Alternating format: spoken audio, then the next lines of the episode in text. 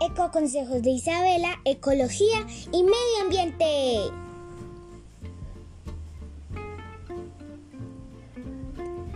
¿Sabes qué es la ecología y el medio ambiente?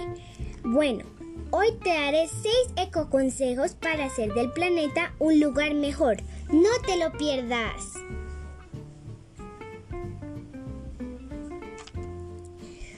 Bienvenidos y bienvenidas. Yo soy Isabela García y hoy estamos en un nuevo capítulo. Ahí les va mi primer consejo.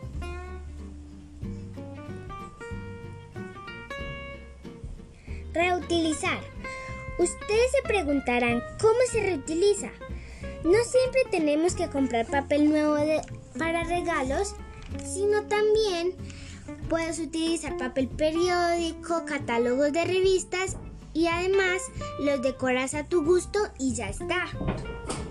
Recuerda, casi todo se puede reutilizar. Plástico, botellas y lo que no se puede reutilizar lo debes poner en el cesto adecuado.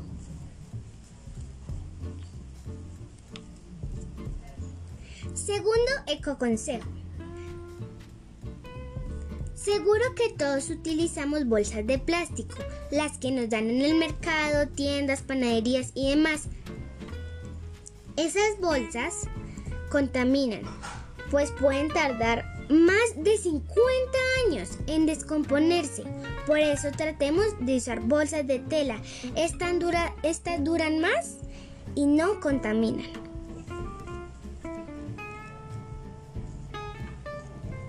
Tercer ecoconsejo. Consigue en tu hogar que sea más eficiente. ¿Y cómo lo logras? Pues ya verás.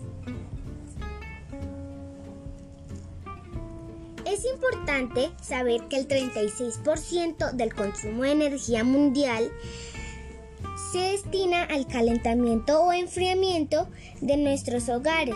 Por eso es muy importante que ayudemos cerrando puertas y cerrando ventanas para ayudar a climatizar nuestros hogares.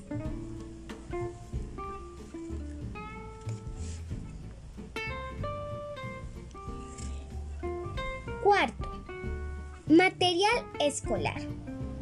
Todos tenemos cuadernos, lápices de madera, colores, pues nuestra responsabilidad es hacer un buen uso de ellos como utilizando las dos caras de los cuadernos, tajando los lápices necesarios y cuidar de nuestros libros, pues vienen de los árboles y no rompas ni arrugues.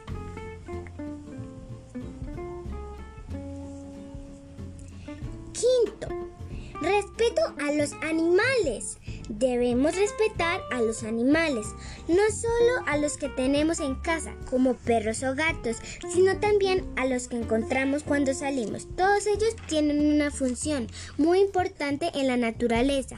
Por más pequeños que nos parezcan, debemos ser ejemplos para nuestra comunidad.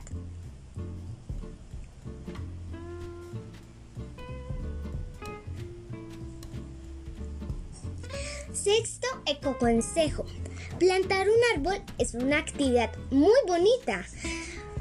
Lo plantamos en familia, vemos los cambios que se reproducen, cómo salen las primeras hojitas, cómo su tronco va creciendo y cómo da fruto. Esta actividad nos, da, nos hará más responsables y comprometidos con la naturaleza. Además, los árboles y en general las plantas producen oxígeno y son vitales para el ser humano.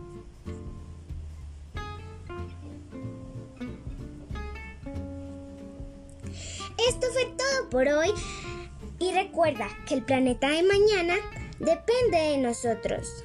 ¡Hasta pronto!